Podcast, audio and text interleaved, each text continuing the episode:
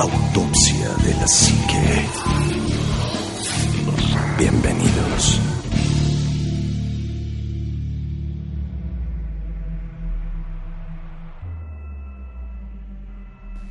Muy, muy buenas noches, bienvenidos a otro programa más de Autopsia de la Psique. Feliz y contento de estar en, este programa tan padre, me, me, gusta hacerlo. Y además el equipo siempre está impresionantemente muy, muy, muy, muy padre. Voy a presentar al staff.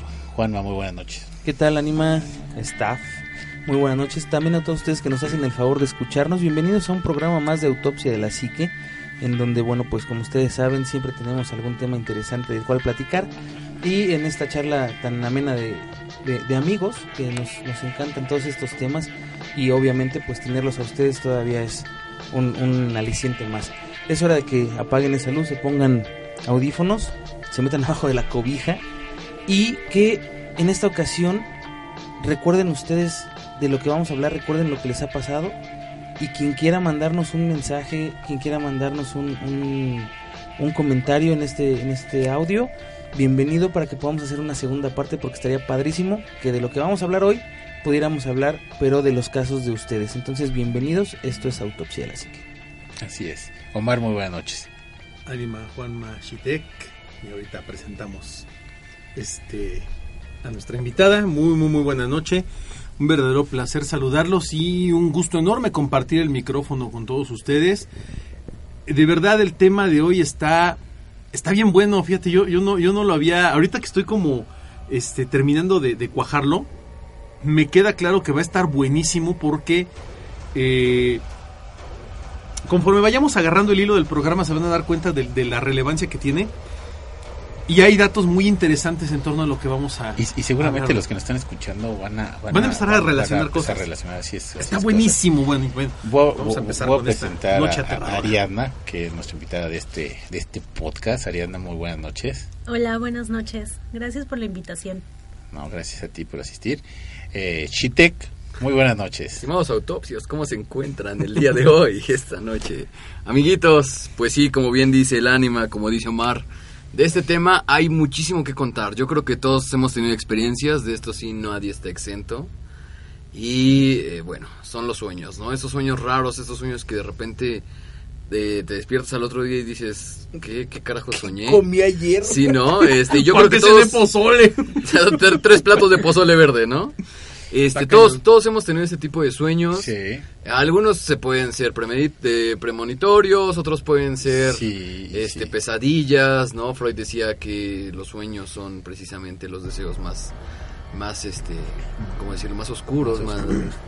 de, de, de, tu del soñante, hablando, ¿no? inconsciente, inconsciente, hablando. inconsciente hablando. Y pues bueno, Ari, tú, precisamente tú nos sugeriste este tema, contigo vamos a dar eh, inicio a este programa y pues bueno cuéntanos tu experiencia con los sueños. Ay, pues yo también he tenido toda clase de sueños. Desde que recuerdo siempre he soñado algo. Y... ¿Eres, eres de esas 23 personas que siempre recuerdan sus sueños cuando despiertan, porque son pocos. ¿Qué ¿eh? te crees que, que, que, que, ahorita que, perdón que te interrumpa, pero bien, bien, bien dijo Chiteca, a veces son sueños que uno predice o, o que puedes ver que van a pasar las cosas Perdón, se quedó prendido de, de, de, los videos que estábamos este mandando mi amigo Shite que me está mandando mensajes desde enfrente de la mesa. Este Válgame Dios. Son una, esto no son sueños, esto es una pesadilla. Son, son los detalles que luego suceden en los programas. Hola. Pero fíjate que, que yo sí tengo ese tipo de sueños. Me, me, ha pasado seguido y le digo a mi esposa, hoy va a temblar y, y no me cree y, y, tiembla, ¿no? Pero son sueños, yo bueno, yo tengo estos dos tipos de sueños de, de, de, que sí los sé diferenciar cuando son sueños nada más el sueño de, ay, viajé, me subí a la montaña, estuve caminando, pero hay veces sueños que, que, que yo digo, ah, no, sabes que esto sí va a pasar. Espérate, lo dirás de chía, pero ahí te va.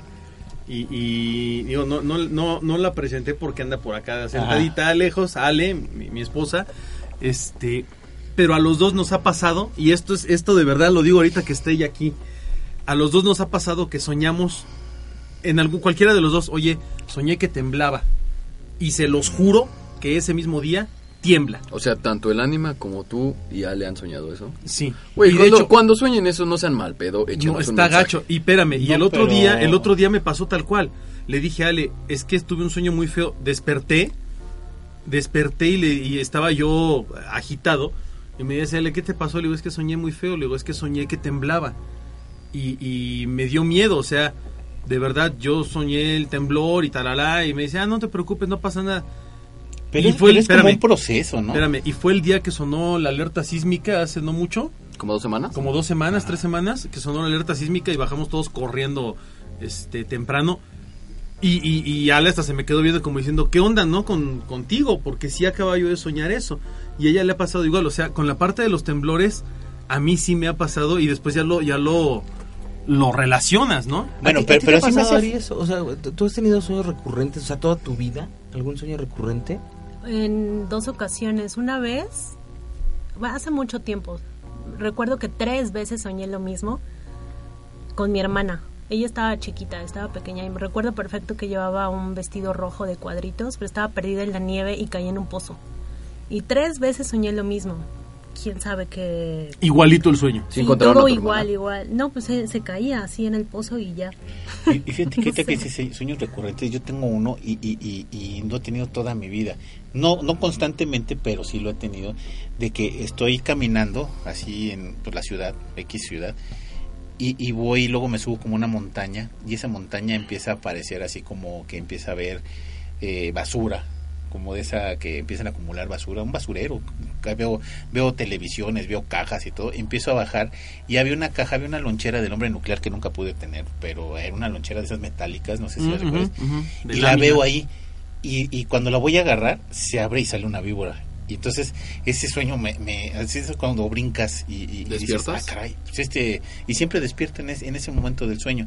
Es un sueño recurrente que he tenido y que siempre digo, voy a abrir la lonchera, voy a esperar a que salga la víbora y voy a ver qué más pasa. O sea, quiero saber qué más pasa este sueño y no puedo pasar porque me sorprende. Fíjate que ahora que dices de sueños recurrentes, yo he tenido tres o cuatro veces este sueño. Ha sido algo muy curioso porque siempre se ha suscitado en, en, pues en situaciones muy muy peculiares de mi vida. Ya sabes, son esas, esas veces en donde te encuentras como en un desequilibrio Sí. en todo sentido, ¿no? Eh, sueño que estoy alrededor de una fogata, vestido con un hábito, como si fuera un monje, y hay a mi alrededor como cuatro o cinco personas, igual junto a la fogata. Y de repente nos convertimos en una especie de lobo.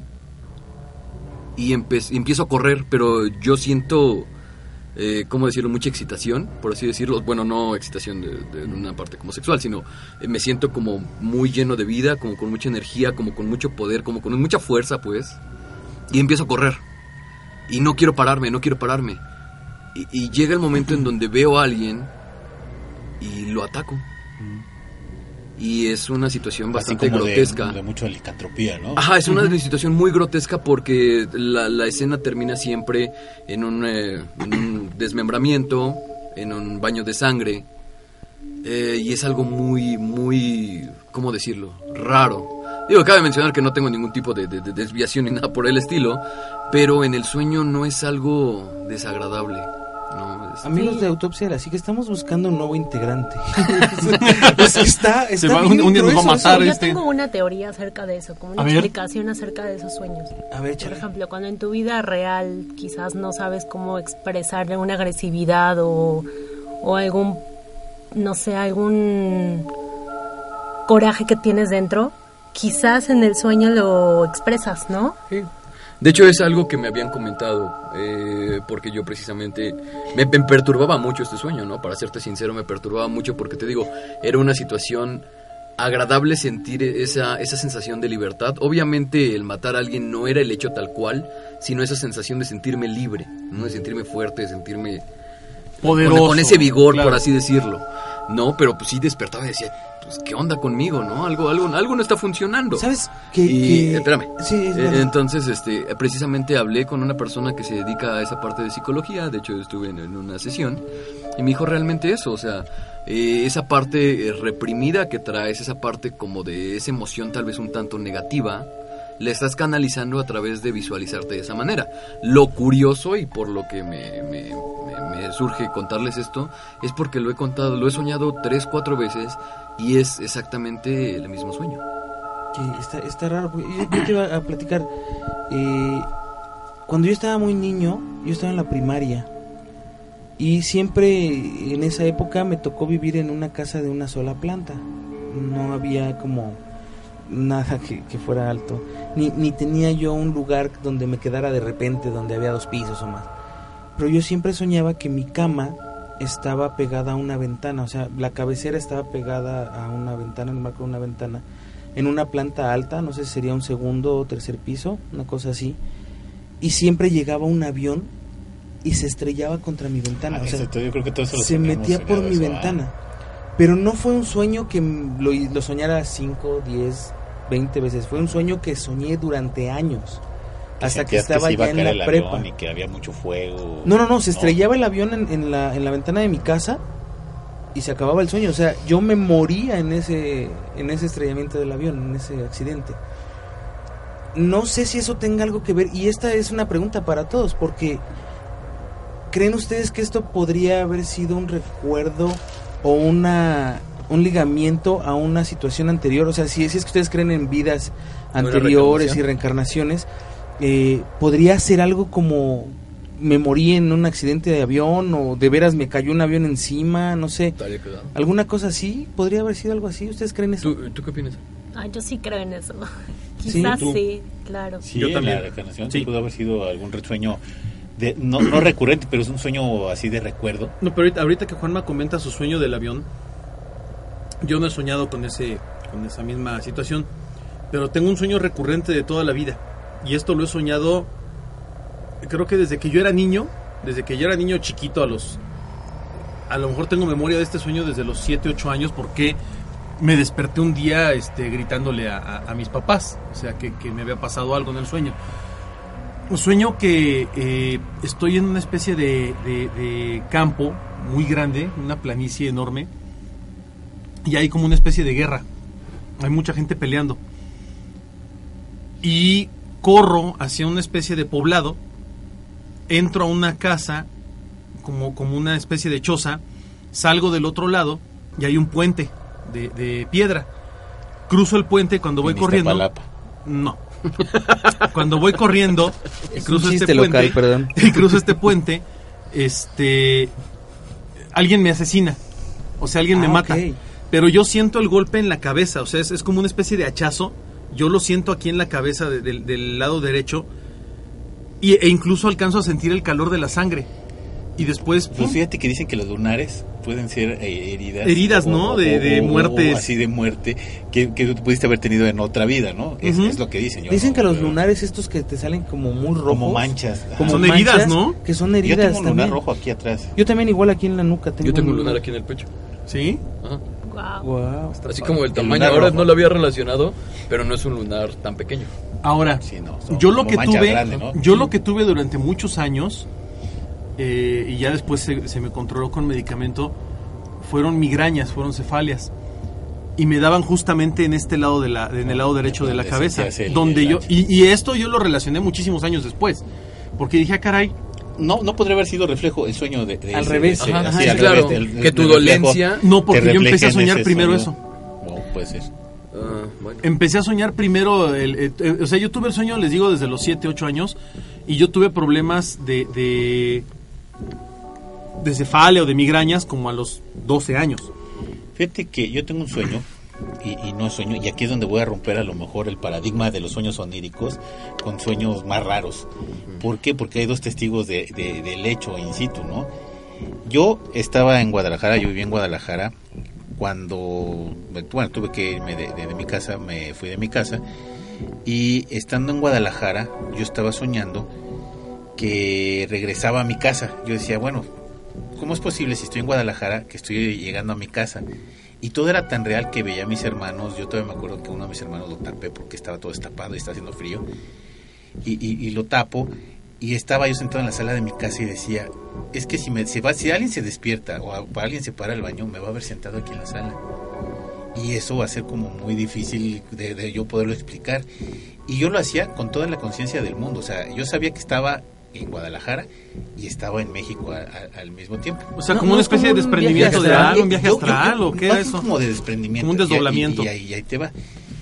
Cuando oigo ruido que va a salir, no me acuerdo si iba a salir mi papá o mi mamá de la recámara, Dije, no, esto ya valió, me van a ver aquí en la sala y yo no voy a poder explicar la situación. Al momento de que oigo el ruido, mi tía me agarra, eh, ya mi tía en Guadalajara, me agarra el hombro y me dice, ¿qué haces sentado? Le dije, es que yo no estaba aquí, estaba en, en- en la casa. Y dice, sí, pero este, yo mira, yo entré al baño y no vi nada. Y luego te vi ahí sentado. O sea, como que... No sé si Apareciste o me dio la o me, o me imaginé que apareciste. Y dije, ah, caray, pues no, yo sí estaba, o sea, según yo estaba en otro lado. Y exactamente mi mamá me dijo lo mismo. Yo te vi en la sala. A ver, eh, no, O sea, espérame, entonces, ¿estabas, ¿dónde en- estabas? Él, su cuerpo estaba en México. No, estaba en Guadalajara. Y, y- y- y mi sueño estaba en México. Pero era tan real que sí me vieron en México. Ok, hay, ese se llama bilocación. Sí, Entonces, es como mira, una hay, bilocación, hay, sí. hay un fenómeno muy curioso. Pero lo hice inconsciente. No como San Martín No, de no, no. Porres, que sí lo hacía consciente. Ah, ¿no? yo conocí a una persona, una persona ya mayor, era una, una abuelita de una amiga, y era una persona muy allegada a la fe católica. Entonces las personas las buscaban para que sanara, la sanara, o sea, para que les hiciera oración. Y un día, no, yo estaba con ella, precisamente estaba, estaba en su casa. Le marcan, oiga señora, es que quiero que venga a tal lugar. No, es que era una distancia de cuenta como de 30 kilómetros, ya era noche. Es que creemos que no va, no va a sobrevivir esta noche. No, es que sabe que no puedo, pero desde aquí le hago oración. Ah, ok. 30 minutos después. Oiga, qué bueno que pudo venir, no sé qué, la ¿Mm? vimos ahorita en esto. Y la señora estaba en su puerto. Y eso nadie nos lo contó. ¿No era como Jedi? Digo, digo porque eh, algo E- pasa. Algo señora así tiene, pasa en tiene varias experiencias. Wars, ¿eh? Esta señora tiene varias experiencias porque incluso ella decía que lo contactaban seres extraterrestres. Ah, bueno, yo, yo mira, yo- el- esa experiencia, eh, y, y hay una, hay como un- una cosa que a mí luego no me cuadra. Nosotros tenemos un perro en México que, que, que me seguía mucho y no lo veía en, mi sueño. Decía, bueno, ¿dónde está ese perro? En ese, en ese tiempo, según yo estuve ahí porque mi mamá tuvo un accidente ese día y yo creo que me, me- llamaba con el pensamiento, ¿no? Y a lo mejor en ese sueño yo llego a, a la casa. Mi mamá choca y el perro muere en la tarde. Entonces no estaba allá el perro. Entonces dicen que también luego los animales se van porque... no, y de hecho evitan- reciben el daño. Así es que reciben Y- el daño y se van antes de que se vaya el dueño. Y ¿no? aplica mucho para la santería, los trabajos de brujería, es. Por eso todo usan este tipo animales, de claro. cuestiones. Entonces, cuando yo, yo, yo en mi sueño llego a, a- a- a México, decía, es que si ladra el perro, me va a ver aquí. O sea, como que había muchas cosas lógicas. Yo estaba totalmente consciente de lo que estaba haciendo. Y, veía a mis hermanos que estaban destapados, los tapaba. O sea, todo fue como muy, muy, muy, muy, muy curioso. Entonces yo dije, no, esto no, no está, no, no es normal. Eso fue como el, el, el Hay- sueño del desprendimiento. Hay, ¿no? hay una eh, hay, hay una serie de, de situaciones que como bien lo dice Shitek se han quedado documentadas de gente que, que está en dos lugares al mismo tiempo, ¿no?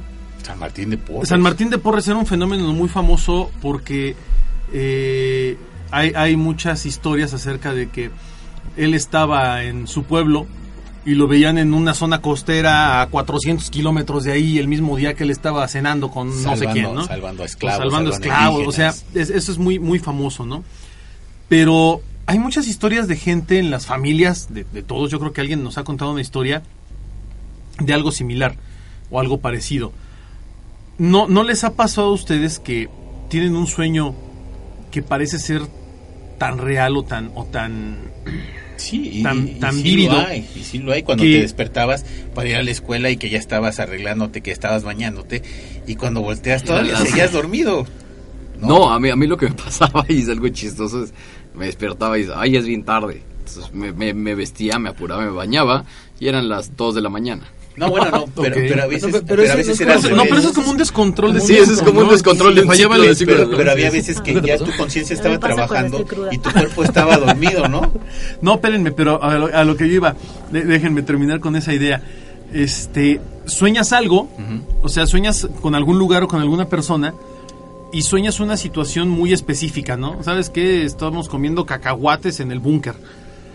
Y de repente llega Juanma, dos meses después me dice, ah, no manches, soñé que estábamos comiendo cacahuates en el búnker. Y tú dices, ¿qué? No, ¿Sabes qué me ha pasado a Un sueño mí? compartido. ¿Qué, te dije que Sí, tal, tal vez. Exacto. Pero ¿sabes qué me pasó a mí ahorita que dijiste eso? Y, y o sea, sí me llegó como el flashback así de... De vu. Cuando estaba en la prepa, yo tenía un, un- un mejor amigo que después se convirtió en, en compadre mío con, con sus niñas. Eh, y me acuerdo que, que una vez, eh, fue en la prepa, de hecho, eh, nos dejaron trabajos, de esos que son finales ya de semestre y te Ujú. cargan la mano así horrible. Y entonces estuvimos conviviendo sin parar 15 días. O sea, era ir a la escuela, salir, ir a hacer trabajos, quedarnos o en su casa o en mi casa. Vivieron juntos durante Sí, un 15 medio días. Y entregar trabajos el otro día y hacer lo mismo. Cuando terminó eso, fue así de, ya no te soporto, ya no me soportas, ahí nos vemos. Y nos dejamos de ver todas las vacaciones, o sea, no nos hablamos, no nada. Se dieron las vacaciones Nos el dimos uno vacaciones el uno del otro. Cuando regresamos, llega y este y me dice, no, no manches, estuvo bien loco. ¿Qué? Dice, pues no te acuerdas que este que nos vimos en casa de fulano y nos pusimos a tomar y no sé qué y yo. No. eso no pasó, eso yo lo soñé. No. Me dice, no, claro que no, eso sí pasó.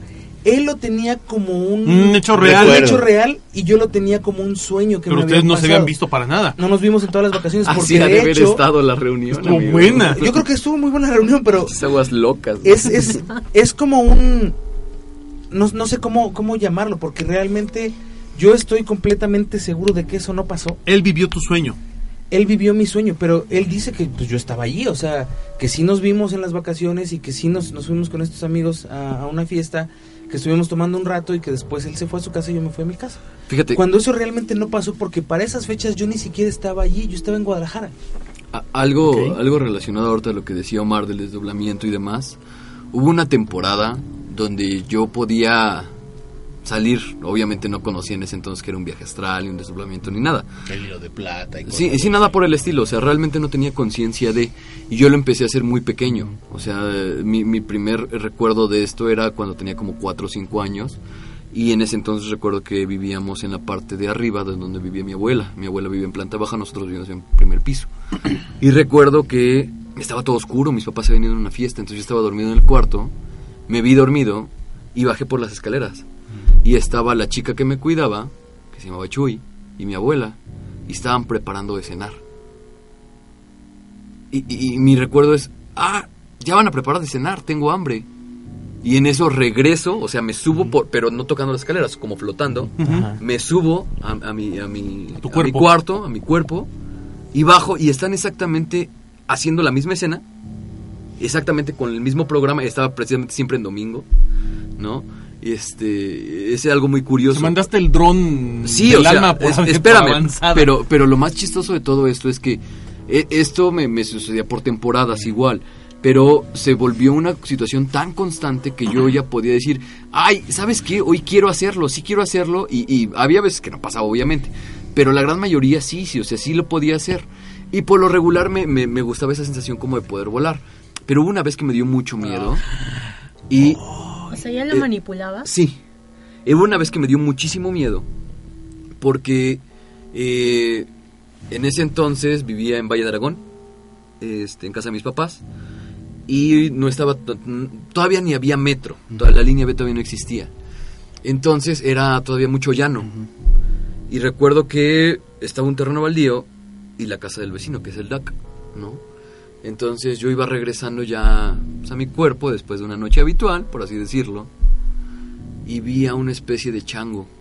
Un, un homínido, era un homínido peludo blanco, con una cara muy fea, como de reptil, con, con trompa alargada de dientes y con unas manos que le colgaban hasta el, hasta el piso. No estaba tan encorvado, estaba ligeramente así, pero las manos, esta parte, el empeine, le colgaba hasta el piso. Es- eso Y te iba a estaba-. Y estaba rasguñando la puerta. Y ¿Tu estaba... No, la Ah, del del doc. vecino. La del doc. Pero yo me... Ay, no manches, la estoy contando y me, me da escalofrío. Y, y, y cuando eso pasó, este, yo me le quedé viendo. Y me volteó a ver. Y, y me acuerdo mucho de la mirada. Y, y, o sea, es algo muy, muy feo. Y es, fue de las... Creo que fue la última vez que recuerdo que tuve un, un sueño de esos, pero yo habré tenido como nueve, diez años. E- Eso te iba a preguntar, porque bueno, tú, tú a lo mejor, yo nunca tuve un, viaje astral, nunca supe lo que era, ¿no? Sé que es, ya conscientemente de, de- del hecho, pero no no porque yo lo haya vivido igual así de que me haya costado que lo haya sentido, pero sí sé que mucha gente ve cosas que no debe de ver, Mm. ¿no? Te, ahí te va. Dicen que cuando hacemos esto, cuando hay un desdoblamiento, sí, y te pusiste hasta blanco. Es que sí está feo. Cuando hay este desdoblamiento, lo que, lo que realmente pasa con nosotros es que nuestro espíritu, nuestra alma, nuestra, nuestra esencia, se separa de nuestro cuerpo, ¿no? Y se puede ir en un viaje a donde, a donde se le dé su regalada gana, se va de Pero, que- pero vacaciones. tienes como ese cordón de los astronautas. Sí, que es el hilo de plata, que es lo que te mantiene unido a tu, a tu cuerpo, tu para cuerpo. que tú puedas regresar a él. Exacto. Pero eh, hay, hay algunos, algunas personas que han elaborado distintas ideas en torno a esto. Dicen que realmente lo que haces es que entras en un submundo. O sea, que, que entras a un mundo, Como una dimensión alterna. una dimensión Como alterna. este de Stranger que, es, Things. que es un mundo que está entre, entre el mundo real paralelo. y un mundo paralelo, que es como una especie de, de, de, un limbo. de un limbo, exactamente. La cuarta estás- dimensión. La Como- cuarta dimensión. Como de un purgatorio. Y que muchas veces tú en estos sueños viajas y ves a otras personas porque pues obviamente estás como En in between. punto convergente. Estás en un punto convergente donde puedes ver ambas cosas al mismo tiempo.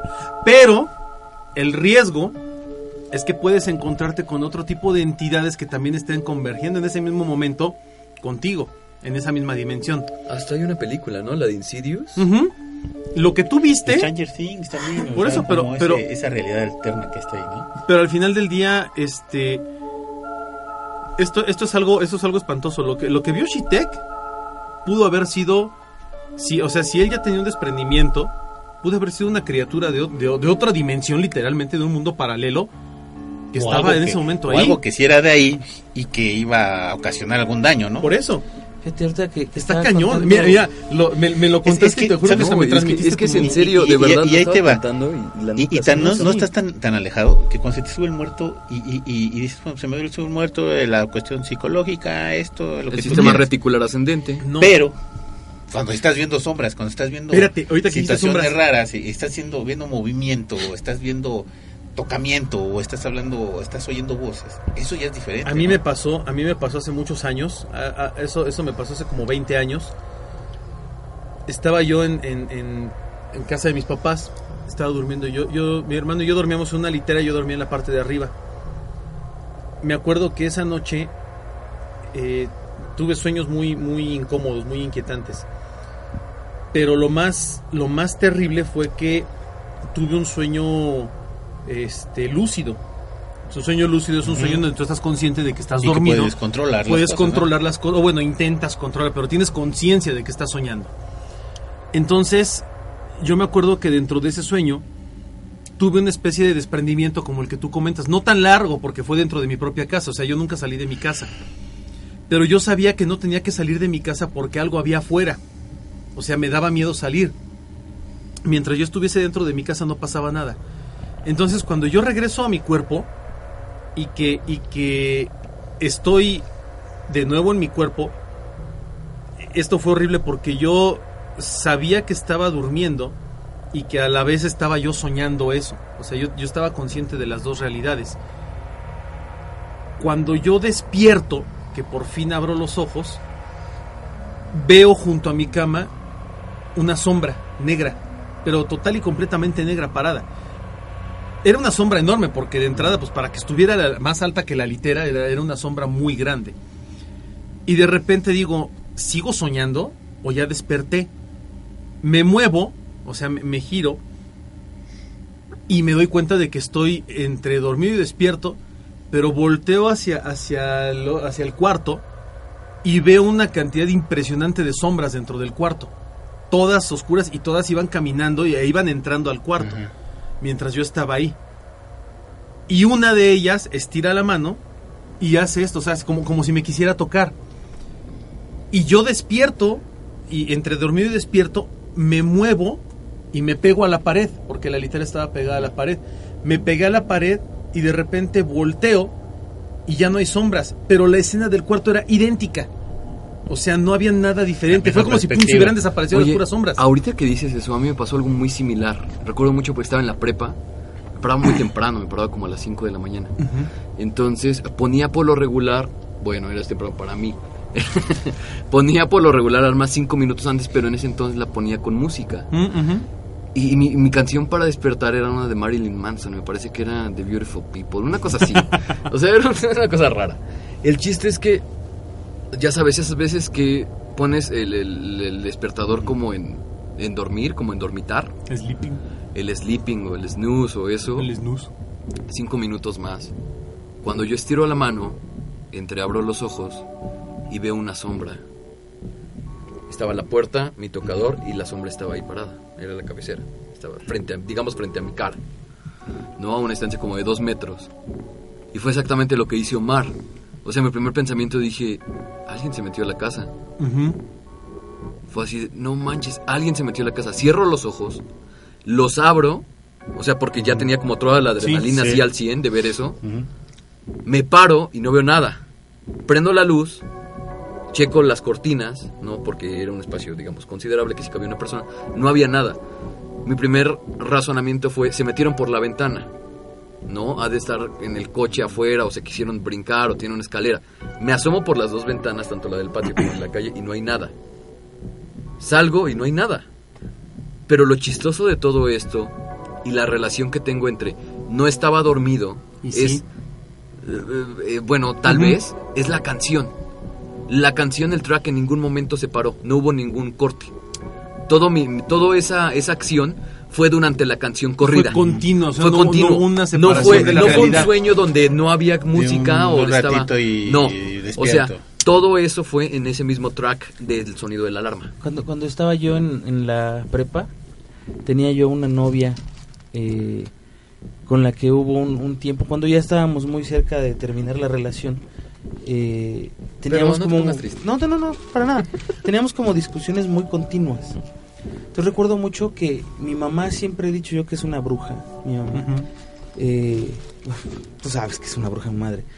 Porque es de esas mamás que ya no hay muchas, desgraciadamente, que conocen a sus hijos, pero así al centavo. Sí. Entonces yo me acuerdo que ese, ese día había discutido con esta niña, nos habíamos peleado, yo, me- yo había dicho, ¿sabes qué? Ya me voy. Yo siempre he sido muy de, ah, sí, ya, ya me voy, luego platicamos, ¿no? Cuando se me baje el coraje. Y me fui a mi casa. Cuando llegué mi mamá me dijo así, lo primero, ¿por qué te peleaste? Mm, Así, o sea, tal cual. Y yo, pues es que esto y aquello. Y me senté con ella a los pies de su cama. Y estábamos sentados. Yo le conté todo lo que pasó. Y ella me empezó a hablar. Me empezó a decir, no, mira, mi hijo, lo que pasa es que. Y empezó a hablar, hablar, hablar, hablar. Y en ese hablar, hablar, hablar, yo de repente estaba. Yo, yo nunca conocí la parte de arriba del- de la casa de esta niña, donde estaban las recámaras. Este. Y de repente estaba yo flotando sobre el cuarto de esta niña. Ella estaba sentada en, en su cama, estaba llorando. Y me acuerdo perfectamente de la distribución de los muebles y qué muebles eran. O sea, yo los veía, yo la veía de arriba. Y la, la veía, veía su, su tocador, veía su... Tenía una bicicleta para hacer ejercicio y tenía así sus muebles, ¿no? Y yo me acuerdo que la veía. Y entonces me daba tanta angustia verla llorar que le, que le hablé. O sea, le, le dije su nombre. Y ella voltea y cuando voltea mi mamá me toca el hombro y haz de ¡Bum! cuenta que fue el... O sea, el regreso así increíble. Y, y hasta me, me mareé porque fue un regreso muy rápido y me mareé. Y me dice, ¿estás bien? Y yo así todo fuera de donde le digo, es que estaba viendo la, el cuarto de esta niña así asado. Y entonces me empezó a decir, ¿cómo crees? ¿Y, y qué se siente? Porque mi mamá lo ha, lo ha podido hacer sí. desde hace muchos años. Este, ¿Qué se siente? ¿Cómo te sientes? ¿Estás mareado? ¿Estás bien? Y ya le dije, no. o sea, tu estoy bien". mamá, tu mamá ha hecho esto, o sea, mi sí mamá ha lo ido puede hacer a voluntad. Conscientemente y a voluntad. Mi mamá lo puede hacer a Qué voluntad. padre, ¿no? Qué ¿No te padre. habrá guiado en ese momento? No sé, porque ella me estaba diciendo, básicamente porque yo perdí el hilo de la conversación. O sea, ella le estaba hablando a mi cuerpo, pero... Te- tú te fuiste de- fui, lejos, De vacaciones. Pero Entonces- estaban hablando de esta chica. Sí, ella me estaba Posiblemente diciendo... inconscientemente lo que dice Ari, ¿no? Puede ser, guió. porque lo que ella me decía Sí, era... pero está por cañón. ejemplo, no es lo mismo de que yo me ponga a platicar con su mamá y que me guíe y, y, pues si no tengo la habilidad. Es que tiene o- que haber un la lazo. No, pero es que Exacto, sabes tiene que un lazo también. Si me hubiera guiado, como tú dices, me hubiera dicho, a ver, relájate. Y No mira, haz esto. Ella lo que estaba diciendo es, mira, las relaciones son complicadas porque muchas veces tú tienes este tipo de actitudes. No, o sea, pero ella después me dijo, sí, por supuesto. Te lo pudo haber transmitido de alguna forma. En, en ese momento, haz de cuenta que yo dije, diablos, ¿no? O sea, ¿qué acaba de pasar? Y, y no lo has intentado hacer No, tú por tu propia... espérate. Sí, pero ahorita te cuento eso. Este, dije, wow, esto está bien fuerte. Y en eso suena el teléfono y me dice, mamá, te hablan. Le dije, no es cierto. no, ¿no? si su mamá es... Contesto el teléfono y era esta niña. Y me dice. "Eh, ¿cómo estás? Aquí Bien, le regresando. digo, no, le digo, bien, ¿qué pasó? Es que oí que me hablaste. Estaba en su cuarto, cuando yo le hablé por su nombre, ella sí me escuchó. Me dice, oí que me hablaste, ¿estás bien? Y yo, sí estoy bien, no te preocupes, pasó nada. Y así como que todo se arregló de la nada. Al otro día que la vi, le dije, oye, mira, me pasó esto ayer, así, así, asado. Y hasta me acuerdo que le hice un dibujo en una De servilleta su cuarto. tu cuarto está así, la cama está aquí, esto está así asado. Y me, y me dice, espérame tantito. Fue con su mamá, le platicó y le dijo, ¿puedes subir? Sí, que suba. O sea, las paredes del mismo color que yo las había visto, o sea, todo tal cual. Y yo dije, wow, ¿cómo, cómo fue posible hacer eso? Después hubo un, un tiempo en el que alguien sí ya me ayudó a hacerlo. Pero ya me ayudó conscientemente y yo ya quería hacer ese, ese Y si desprendimiento. pudiste. Sí, sí pude, pero me costó mucho trabajo, muchísimo. Pero la primera vez cuando sucedió esto, y a partir de eso yo empecé a soñar que podía volar. Ajá. Pero no era como, como Superman de... f- No, No. era como si nadara en el aire, o sea, Ah, sí, yo también eso lo el, lo- el lo mismo tipo de... de O que, te, o te que empujas quieres, con las manos. O que como que nadas en el aire, ¿no? Ajá, y Flotas. empiezas, empiezas a subir. No, porque flotas, pero si tú Sí, dejas es como de si moverte... en el agua. Te si quedas. tú- si tú dejas de moverte, bajas. Ajá. Ah, Y Ajá. tú quieres Bueno, mantenerte arriba. y tú quieres mantenerte arriba, entonces lo que haces es como intentar empujarte con las manos y las piernas y tú vas subiendo. Yo tengo de ese, no sé si es un sueño, no sé qué es, pero tengo unos recuerdos increíbles que yo no volví a sentir hasta el día que me subí a un avión. Y entonces dije, no manches, esto yo ya lo había sentido. Sí, la sensación. antes. Esta sensación yo ya la había tenido. Entonces, ¿cómo es que un sueño se puede convertir en un desprendimiento o viceversa? Y que tú puedas mantener recuerdos tan vívidos de algo que para ti es real, pero que tal vez no lo es. Eh, échale, a ver. Espérame, Pero, pero Omar. sí, entonces, pero sí pudiste hacerlo después. Sí, sí pude hacerlo después. La primera vez que lo hice después guiado, porque lo hice varias veces y después ya lo pude hacer yo como con menos, menos bronca. Y ahorita yo no puedo. No sé por qué, pero la primera vez que, que, que lo intenté hacer, que tengo que me guiaron para hacerlo, me costó muchísimo trabajo. O sea, Pero fue un proceso de más de hora y media Ay, para perdón. poder entrar en ese estado de concentración en el que puedes hacerlo. O sea, es mucho Porque yo, yo cuando una vez lo intenté, no, no me salió, la verdad es que no me salió. Pero me acuerdo que me acosté buscando ya hacerlo, ¿no? Y, y, y de eso cuando te despiertas con una temblorina, ¿no Ah, te sí, ha pasado? sí, sí, sí, Y- claro. Y, y, y- y nada más llegué a eso, a esa, a esa mugrosa temblorina a lo que... mejor ya estabas a punto. Pues quién sabe, pero esa temblorina de cuando te despiertas y estás todo así como Sí, sí que te sientes Sí, es mal. horrible. Ajá. Es muy feo. A, a- a ese nada más ese Mira, grado llegué. Omar, ¿te acuerdas qué te dije cuando crucé la puerta del búnker? Ah, la primera vez que viniste, dijiste, "Oye, estuve aquí. ¿Y, qué Y te es así, así el lugar, y estábamos ahí arriba en una tatatá, y encontré una persona que estaba herida, y yo bajaba pidiendo ayuda, etcétera, etcétera. ¿Qué te dije etcétera, de las mesitas de los taburetes que estaban ahí? Ah, las tiene bien ubicadas. Y, y yo no había subido. Y yo tenía curiosidad de venir aquí. Y de verdad, yo conocí este lugar Antes de venir. antes de venir. Ni siquiera sabía que era el búnker. A mí me sacó muchísimo de onda eso, muchísimo. O sea, porque de hecho me acuerdo mucho, mucho, muchísimo. Estaba no en el primer piso, en el segundo piso, y había una persona herida. Y bajaba, pero no bajaba caminando.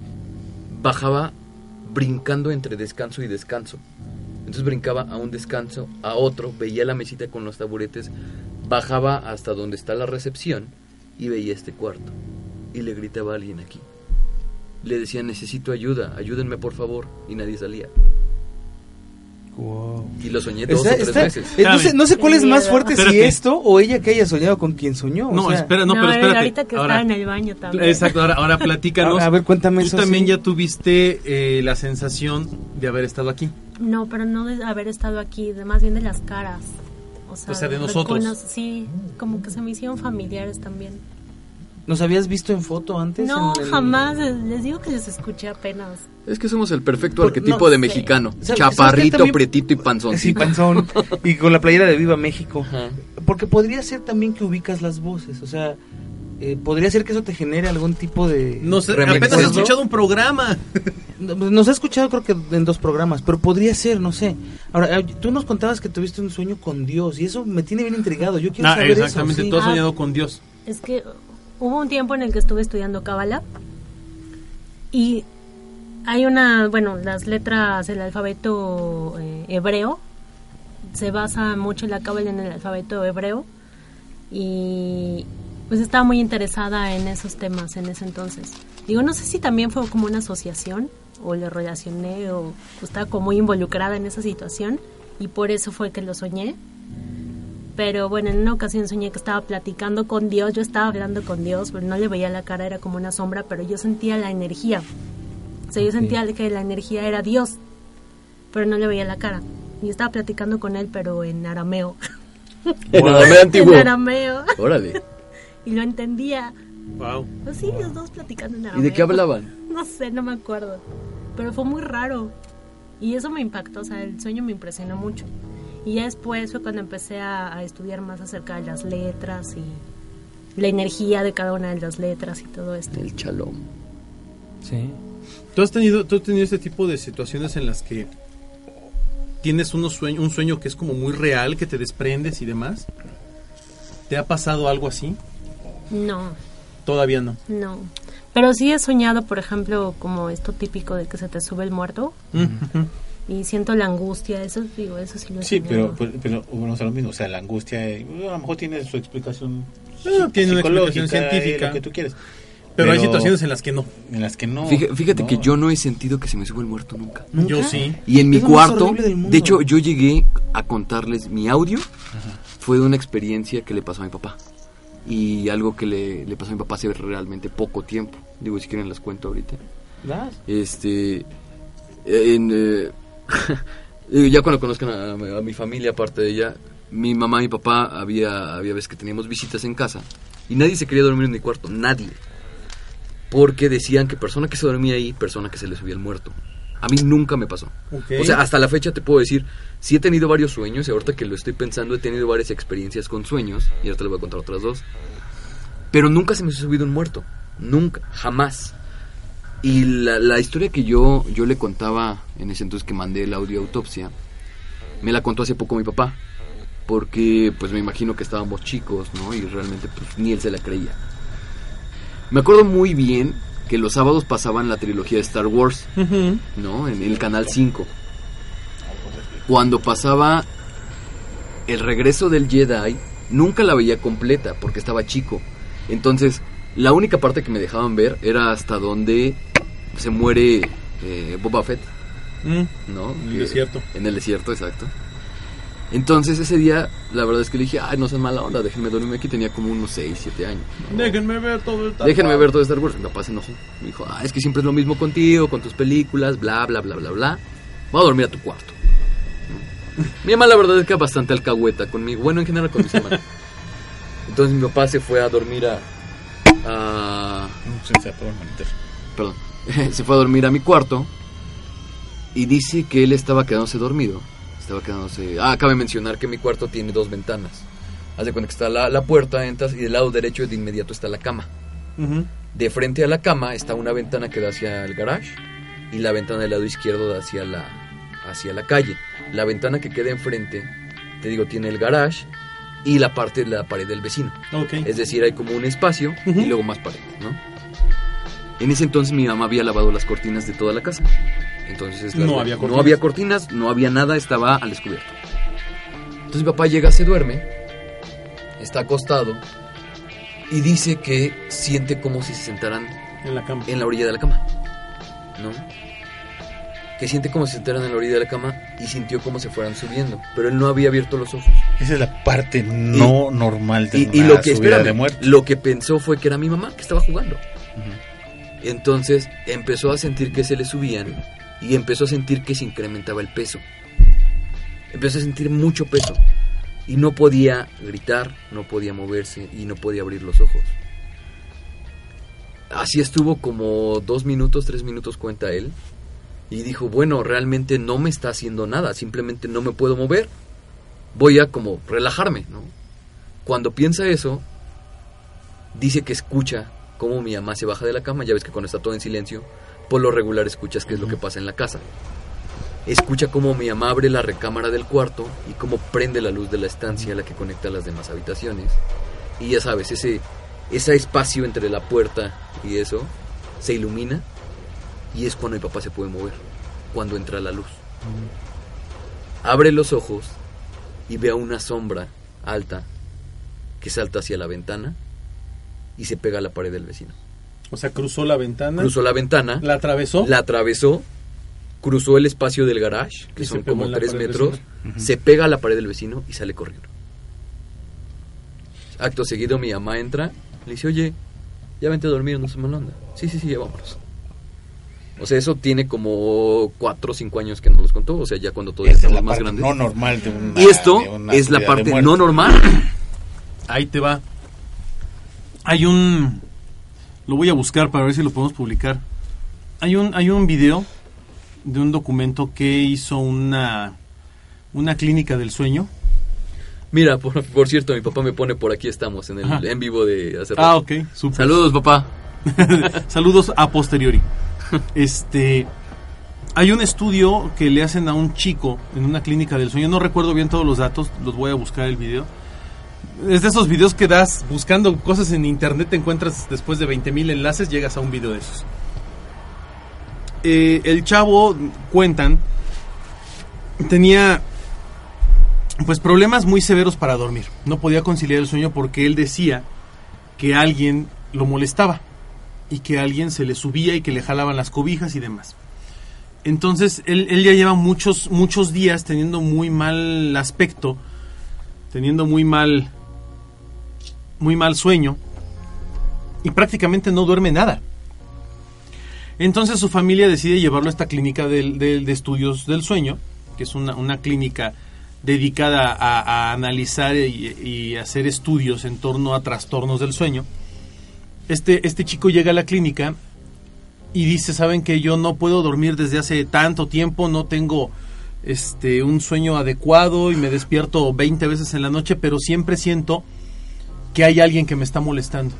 Ah, le dicen, bueno, pues es un fenómeno así, así asado, papá. Le, le empiezan a dar toda la explicación eh, científica del famoso fenómeno del- de la subida del muerto, ¿no? O sea, vamos a hacer lo siguiente, vamos a empezar a monitorear tu sueño, vamos a empezar a monitorearte, te vamos a dar este primero algunas pastillas para relajarte, no son este no, es- no es para Antidepresivos. antidepresivos, nada más es para relajarte y no sé qué, y vamos a monitorear tu sueño durante un- un- unos días. Vamos a darle stafil. Eh, Le ponen una cámara para ver cómo está soñando, cómo está durmiendo y cuáles son sus reacciones, porque eh, ellos consideran que a lo mejor él tiene algunos movimientos bruscos en la cama, Involuntarios. involuntarios y demás. Total, que empiezan a hacer el estudio y, y lo más sorprendente es como al cuarto, quinto día del estudio, están haciendo todo el, el- el análisis del video de esa noche porque el chavo dice, es que esta noche me pasó lo mismo, no pude dormir y alguien, alguien se subió a mi cama y alguien me movió y alguien me hizo y ta, ta, ta. Empiezan a analizar el video y efectivamente el muchacho está dormido y de repente se empieza a mover de manera más anormal, como si estuviese inquieto, como si quisiese, quisiese rodar en la cama y no pudiera. Y de repente en el mismo video se ve que, que de donde está él, de la misma cama, sale o se desprende una especie de sombra que está literalmente acostada arriba de él y estira los brazos, como si lo estuviera No. viendo. Y de repente el muchacho trata como de moverse y la sombra se ve como, como si lo apretara. Y es una sombra muy clara. Se ve como si lo apretara y de repente se levanta y cuando se levanta incluso hasta le tira las cobijas. Y el Oye, chavo se despierta, brinca. ¿De, de eso hay video? Sí, hay- pues lo voy a buscar. he hay un video, ¿De lo voy a buscar, y es muy qué? Porque interesante. Porque del lado eh, izquierdo está él en la cabecera y se ve medio azulón la cosa, ¿no? Es como de Night Shot. Ajá, nice shot. Pero, pero, lo que está interesante y- es y que el video decir no es por qué un... es interesante, porque es la misma posición que hay de la representación de la subida del muerto medieval. Ujú. Exacto. Ah, y está pero la interesante. Cuando medieval se es como un pequeño diablo, ¿no? Que está Ajá, sobre sí, una un mujer incúbulos que, que generalmente era Un incubo. era Un incubo. un incubo Un que sucubo. decías, sí, que decía, bueno, se me subió y, y buscaba tener relaciones conmigo, ¿no? O, o- o cuestiones de ese tipo. Pero ¿Eso esa pasa? posición, ¿eh? Eso pasa. Los Sí. incubos, sí, claro, sucubos. De hecho, hay, Sí, claro. hay casos documentados. ¿Son, son monstruosos? Eh, mira, Eh, de hecho, son entidades parasitarias. ¿Qué es lo que pasa? Bueno, Cuando tú tienes se la- relaciones se la- se- sexuales. Se la achacan a Lilith. Ah, bueno, son los hijos de Lilith. Ajá. Son precisamente estos hijos, dice el mito. Pero ahora, ¿qué es lo que pasa? No, porque están los incubos y sucubos. Ajá. Depende a qué tipo de sexo ataquen. Bueno, cuando tú tienes una relación sexual, se desprende muchísima energía. Este acto de la copulación desprende mucha energía. Y hay entidades Sí. parasitarias. Este tipo de entidades, relata la gente que ha tenido eh, este tipo de cuestiones, eh, indagan tanto en tu psique que te implantan memorias o pensamientos que te pueden llegar a excitar. Y así es como dan ese preámbulo para poder tener esta parte de alimentación. Pero hay casos tan severos que han sido personas que han sufrido descompensaciones. O sea que a raíz de este tipo de ataques han terminado internadas por desnutrición, por anemia, por hay, todo este hay- tipo hay de un, secuelas. hay un caso de una chica que eh, me, me parece que fue en Francia y, y me parece que es como por ahí de los años 30 que dice que recurrentemente entra alguien a su cuarto y abusa sexualmente de ella. No de la película de lente. No, es bueno, no no sé si de ahí salió la película Mira, de lente. De hecho, hay una entidad muy recurrente que abusa, sobre todo en las mujeres, que se llama Soso, junto- otro- con otras tres entidades. Una de ellas creo que le llaman la madre. Y está precisamente eh, datado de los años 20 en Francia, en un apartado de un eh, libro de demonología, no recuerdo ahorita el nombre. No me acuerdo si es este mismo caso. Digo, me, me me parece que sí, porque incluso hay un estudio médico en donde en donde evalúan a- la, la chica era imposible porque creo que incluso ni siquiera vivía en su casa, creo que estaba en un orfanato o algo algo así. O sea, ella estaba aislada de, de- de cualquier persona que pudiese entrar a abusar sexualmente de ella. Claro, y tenía roto el. Y tenía roto el himen y tenía rastros de, de, De violencia sexual. De violencia sexual. Entonces está documentado y es un caso que está documentado tanto de la parte eh, eclesiástica, la iglesia hizo una documentación y la parte médica hizo un la documento. gente da testimonio de cuando es atacado, sobre todo las niñas, cuando Sí. son atacados por incubos, eh, tienen esta sensación de penetración. Exacto. Los incubos Ah, son entonces, quienes, quienes atacan a las mujeres y los sucubos son Ah, las, las- las entidades que atacan a los hombres. Y hay hombres que efectivamente han presentado también signos de, de violencia sexual. Ay, qué rico. Está cañón. Entonces, está- está ¿Signos de brutal. violencia sexual se te hace bueno? No, es un decir. amigo. No, yo No, sé, no, no, ya, es ya, así como, calma. ya está muy, muy cansado Shitek. Es, es que estoy escuchando todo este rollo y yo creo que una de las peores experiencias que puedes tener como ser humano, o sea, independientemente de si es hombre o mujer, Sí, claro. es una experiencia como estas en la que tienes esa, esa sensación de ultraje, ¿no? Como De impotencia. de, de impotencia porque no te puedes defender, primero. Segundo, que es un, un ultraje a lo más profundo. O sea, no nada más es es la intimidad. parte física, sino la parte...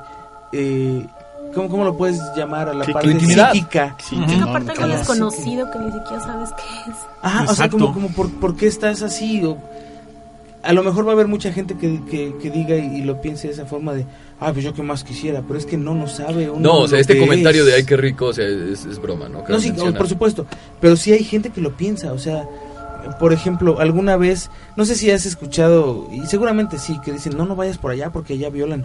Y, y hay algún gracioso que dice, vamos, ¿no? Ay, ¿a qué Pero, hora? pero hay gente que sí Ay, lo ¿a qué dice en serio. O sea, el Sí. problema es que hay gente que sí lo, lo- No, o sea, no creo que nadie lo diga en serio. No, Yo sí, conozco gente, créeme que sí. Fíjate que hace, hace poco, bueno, no hace poco, hace mucho, tuvimos unos invitados aquí y esa no salió al aire porque no, no era cuestión de que la sacáramos, pero platicó la anécdota de que ella, eh, cuando la, la atacaban, sentía que, que la penetraban, o sea, sentía eh, eh, eh, todo el rito de, de- de ese tipo ¿Del de cosas. coito? Ajá, de, de una violación. Y decía, es que a cada rato me pasa, ¿no? Y dices, bueno, pues es que ya hay algo que ya no está, no está bien. Yo ya hubiera hecho algo desde antes. ¿no? Claro. Sí, claro. Bueno, pero aquí lo, ahí el, el Hay- plático no salió al aire porque No, no, hay, no hay muchos casos, hay muchos casos, este, que se han documentado en, en torno a distintas Pues, situaciones ah, de este y- y tipo. perdón, y la, y la de lente, que de- sí, que si se acostaba, va a la Universidad de Los Ángeles, a la UCLA, Congelan el Ah, eh, sí. eh, eh, Congelan va a pedir ayuda y congelan la lente como uno o dos milisegundos. No, son creo Ah, que... sí, que lo pueden ver. Y sí, lo, ven, Son como lo ven, cinco segundos, y ¿no? ven a ella cómo la están o sea, acostada, la están ultrajando, La ven rasguños, la ven como la abren de piernas, Sí, claro. le rasguñan los mudos, la muerden. Esa película es muy buena. Sí, muy y fuerte. aún así, teniendo casi 80 y cacho de años, Le seguía pasando a la señora. pasando a la ¿Ya la señora murió? No, no sé, eso sí no lo sé, pero le seguía pasando. Y la Universidad de, de- de Los Ángeles, bueno, dice, ya congelamos la Miscatonic. lente, pero no podemos hacer absolutamente nada. Es que cómo, cómo, a ver, cómo batallas con algo que ni siquiera sabes qué es. Pues no. Pues es que todavía no, como, como bien dices, todavía no tenemos el entendimiento científico de qué son esas entidades, ¿no? Yo, yo coincido con, con lo que comentaste en, en- en- en un podcast anterior en torno a que todo eso debe tener una explicación científica, solo que la ciencia no ha avanzado lo suficiente para encontrar la explicación de ese Claro. tipo de cosas, ¿no? O sea, para entender la naturaleza de ese tipo de situaciones. dice De hecho- que a lo mejor ese desenvolvimiento que Claro. te, te paras y te sales de tu cuerpo y sí puedes llegar a, a inclusive a estar en otra habitación. No, Y- porque pero- además- y además puedes hacer daño físico. Porque además puedes decir, tener, ¿no? además puedes tener los famosos sueños lúcidos, que son estos sueños en donde tú controlas lo que está pasando. Hay, hay toda una, hay, hay toda una, Una asociación, escuela, una escuela. hay una escuela internacional que, son los, sí, Sí. los- son los, eh, los sonironautas. Órale. Que se dedican, te enseñan a controlar tus sueños y te dicen que incluso tienes que cambiar tu dieta. O sea, tu dieta tiene que estar basada más en semillas y otro tipo de cosas que estimulan el ¿Te hipotálamo. acuerdas taca, que hablábamos de la glándula pineal? Exactamente, La glándula pineal tiene este proceso de calcificación a raíz de la luz blanca, a raíz de los productos procesados, a raíz del agua con ciertas propiedades, a raíz de incluso tu ritmo de vida. Y hay una, hay unos archivos, ¿no? bueno, más bien son registros de audio que están en ciertos formatos especiales. Ustedes deben saberlo, Sí. ustedes son músicos, que te ayudan, estas frecuencias te ayudan a estimular la glándula pineal. O sea, yo te puedo decir que hace poco lo intenté y no me agradó. Es O sea, muy fuerte. Es muy fuerte. últimamente que te puedes hasta inclusive drogar con música, ¿no? Ah, claro, porque te estimulan de cierta manera. Sí. Sea, ¿No son las frecuencias que Sí, Sí, sí, Sí, son así frecuencias. es. Son frecuencias. Por ejemplo, el MK Ultra trataba de hacer eso con frecuencias. Pues no solo lo trató, lo hizo, ¿no? ¿Has- has- has- ¿Alguna vez has escuchado de los famosos raves de los años 2000? sí. Lo que hacían Es era entrar en un trance, porque no todo el mundo se metía a tachas, o sea, eso es Sí, real. exacto, pero era un trance. Mucha gente sí, y pero algunos era un buscaban estimulantes trance. que, que inclusive potenciaban eso. O sea, el ¿no? trance Sí. lo lograba No, no, no, no, no, pero sin nada. Pura música, por eso, sin nada. se, lograba pura música. con, se lograba con la pura música, el beat y los graves de la música. Así de hecho, es. ponían unos baffles enormes para puro grave A nivel de piso. a nivel de piso. Entonces, eso hace vibrar la tierra, esa pecho. vibración la absorbe el cuerpo y la convierte. Nosotros somos una caja eh, De acústica resonancia. de Agua. resonancia. Pero somos una caja de resonancia, Claro. por eso es que nuestra voz se proyecta. Entonces, cuando esas vibraciones llegaban al cuerpo, generaban un ruido o un sonido que venía de dentro hacia afuera. Y luego se unía o se une al ruido que viene del exterior y eso te hace vibrar en una frecuencia tan específica que te mete en un trance. Como si estuvieras Los rituales vudú, Ujú. los rituales vudús, a la gente que, que, que está metida en el centro del círculo, vamos a ver Sí, el círculo pero así, ahí por lo menos es el ritmo y el, y el mismo trance, ¿no? Es a lo que voy. Los tambores en ese tipo de rituales son los que llevan al trance a la persona, no una, un, un- Una un algo que se tóxica, coman. ajá. Nada, eso es puro pura música. Por audio. Es, sí, es puro puro sonido. Entonces voy a so- el, pasar. sonido tiene una... Pero inclusive eh, eh, en algunas de estas que vemos que, que, que los, que los pastores avientan el saco y tiran a 20 mil personas, pero están Ah, en, un- en otro tipo de trance que tampoco están tomando algún tipo de sustancia ilícita, ¿no? No, pero No, hablando, no, hablando, no, hablando sí. de, hablando de la capacidad que tiene el ser humano de ser manipulado Sí, de, a través de cómo este, a una incluso frecuencia, incluso este durante la Segunda Guerra Mundial se hicieron estudios para generar un arma un arma acústica, un arma sonora que no tuvo mayor este Impacto. mayor impacto. Hace un par de años en Estados Unidos desarrollaron la primera arma acústica es horrible. que tiene, tiene la capacidad, incluso no la, no la quieren utilizar, hicieron pruebas con, con distintos elementos, con domis y demás, eh, y no la quieren utilizar porque literalmente lo que hace el arma acústica es que te dispara una onda de sonido en una frecuencia tan específica que prácticamente te revienta todos los órganos internos. ¿Te- o sea, te te, has- te, te has te destroza por dentro. El oído y te has, te has lastimado. Sí, alguna sí, vez? claro. Todos No, es, creo es que alguna vez. espantoso, el dolor es Ahora, terrible. imagínatelo eso potencializado con un arma de este tipo, porque eso es lo que hace el arma. Sí, Porque te una vez yo desintegra el- te- alguien, te cocina el "Oye, cerebro". ¿qué- ¿Cómo se siente un arma sónica? Y se das de cuenta que te revientan. te- el tú te lastimas el oído, pero ese no te lo puedes quitar. Y entonces pierdes el equilibrio, pierdes el sentido, pierdes absolutamente todo en un ratito. hay un, hay un, yo- porque yo vi un, un documental de esa arma. Es un arma horrible que está montada en una tanqueta. Sí, es, es Es enorme. Una antena gigante. Es una bocinota. Es una, es como una bocina. De hecho, en, en la película de Hulk hacen Hace- alusión hacen a ese alusión tipo a de arma. Digo, esa no es igualita, pero háganse de cuenta Pero, más o menos la ¿Y idea. dirán cuál de todas las de Hulk? En la, de las en la buena. de Rúfalo. ¿En las de Mark Ruffalo? La, Ajá. sí, la que ya Hay una- La que sí es buena. La que sí es buena. Con, no, no es con Ah, Mark con Ruffalo. Edward Norton, Con Edward ok. Norton. Con Edward- esa, a mí me gusta esa, más la de por Edward eso, Norton. Con Edward Norton, donde, es, donde lo atacan con, tus- Con con las ondas de sonido. Es que no he visto. Esa Ah, cosa bueno, vela. tiene un potenciómetro, así como en las películas de Ujú. aturdir. Este Atarugar. Atarugar. Matar. matar, destrozar, desaparecer. Así tienen un potenciómetro. Entonces, si ellos lo único que quieren es aturdir a la gente, mandan un sonido ¿A ciertos decibeles? a ciertos decibeles y no aturde 10 personas. No, o sea, aturde un pueblo. Toda un- una ciudad o, o todo un, un lugar así enorme aturde.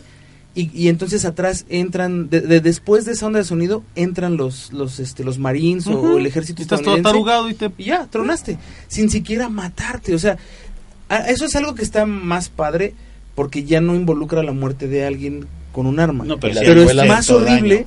Pero es más horrible o es más feo que, que una guerra con, con balas.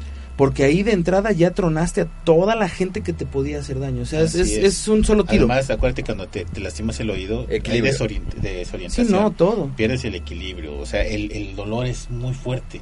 Oye, este, Ari, retomando el tema de los sueños, desde tu perspectiva y desde tu visión y todo lo que tú sabes, ¿qué opinas acerca de todo lo que hemos comentado? Pues no sé, yo creo que sí hay ciertas cuestiones que se pueden explicar desde una forma más científica, pero también es cierto que hay otras cosas que sí podrían ser como más místicas o más eh, no sé, que tal vez no puedes darles una explicación científica a, a todas las cuestiones que pasan, ¿no? Por ejemplo, los sueños premonitorios, Por eso ejemplo. cómo lo Eso no explica lo tocamos. científicamente. No, es tema de otro, de otro Eh, programa. O igual y son asociaciones que luego hacemos. No sé, yo a veces me pregunto mucho esas cosas también, ¿no? Pero, pero por ejemplo, cuando hablas de una asociación es porque hubo una serie de eventos o sucesos en los que tú conscientemente no le encuentras una lógica, pero de manera inconsciente tu cerebro sí lo, lo, lo arma, el No, y no, y rompecabezas. sí lo armas. Espérame, y te lo representa en un sueño, por ejemplo. Pero cuando tú tienes un sueño y sueñas algo y estás consciente de lo que soñaste, e incluso lo platicas, oye, soñé esto y esto y que pasaba así y así asado, y dos o tres días después pasa el evento tal cual tú lo dijiste, ahí ya está como que fuera de... no, de- pero sí, y, y conscientemente cuando lo haces, por ejemplo, yo cuando, cuando va a temblar sí lo siento, pero hay cosas que ya me lo indican desde antes.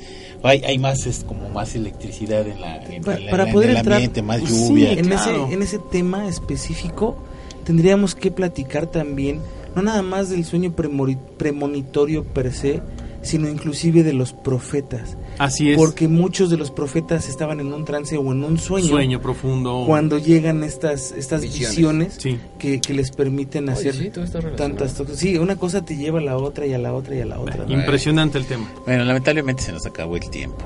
No me gusta decir eso, pero tengo que decirlo. la cara del ánima es así de ah, No, es que estaba muy, muy Está bueno el tema. Bueno. Está Y además- da para mucho. Sí, claro. ¿no? Bueno, pues acabó el tiempo. Ariana, muy buenas noches. Gracias, buenas noches a todos. Sí, bueno, Chitec, muy buenas noches. Ánima, Juanma, Omar, Ari, como siempre un gusto estar con ustedes compartiendo esta cabina porque realmente estamos en una cabina. Señores autopsios, por favor compartan, de verdad distribuyan la palabra de autopsia, nosotros nos ayudan muchísimo, denle like a la página y pues estamos trabajando en el contenido de las mismas. Muchísimas gracias. Así es. Omar, muy buenas noches. Chicos, este, un verdadero placer, como siempre, compartir micrófonos con ustedes. Ari Shitek, Juanma Ánima, gracias por, por verter tanta, tanta información aquí en la mesa porque estuvo muy bueno el tema. Seguramente tendremos que hacer una segunda parte Pero de hablaremos, premonitorios, ¿no? donde hablaremos de sueños premonitorios y de profetas que soñaban, ¿no? Porque creo que va a estar muy interesante esa, esa, esa coyuntura. Y bueno, pues eh, agradecer a todas las personas que nos escuchan, que nos hacen el favor de compartir la publicación y de seguirnos este, durante todas las locuras que hacemos en Autopsia de la Psique. Y a mí no me queda más que desearles aterradoras noches. Así es, Juan, muy buenas noches. Muchas gracias a todos ustedes por, por escucharnos, a la gente aquí en el, en el panel, en la mesa, muchísimas gracias también. Eh, yo quiero hacer como un, un agradecimiento muy especial a toda la gente que nos escucha fuera de, de México porque, bueno, me ha tocado ver que subimos el podcast a la hora que sea y a esa hora ya están empezando a postear comentarios de otros países. O sea, Sí. eso es maravilloso. Muchísimas gracias. Y a la gente de casa, bueno, ¿qué, qué les podemos agradecer? No tenemos, no tenemos suficiente. Muchísimas gracias a todos y pues espero que, que lo hayan disfrutado muchísimo tal cual lo hicimos nosotros haciendo este programa para todos ustedes y nos escuchamos en la próxima que también habrá sorpresas para todos ustedes. Así. Ale, muy buenas noches. Yo soy su amigo el ánima de Coyoacán y esto fue Autopsia de la Psique.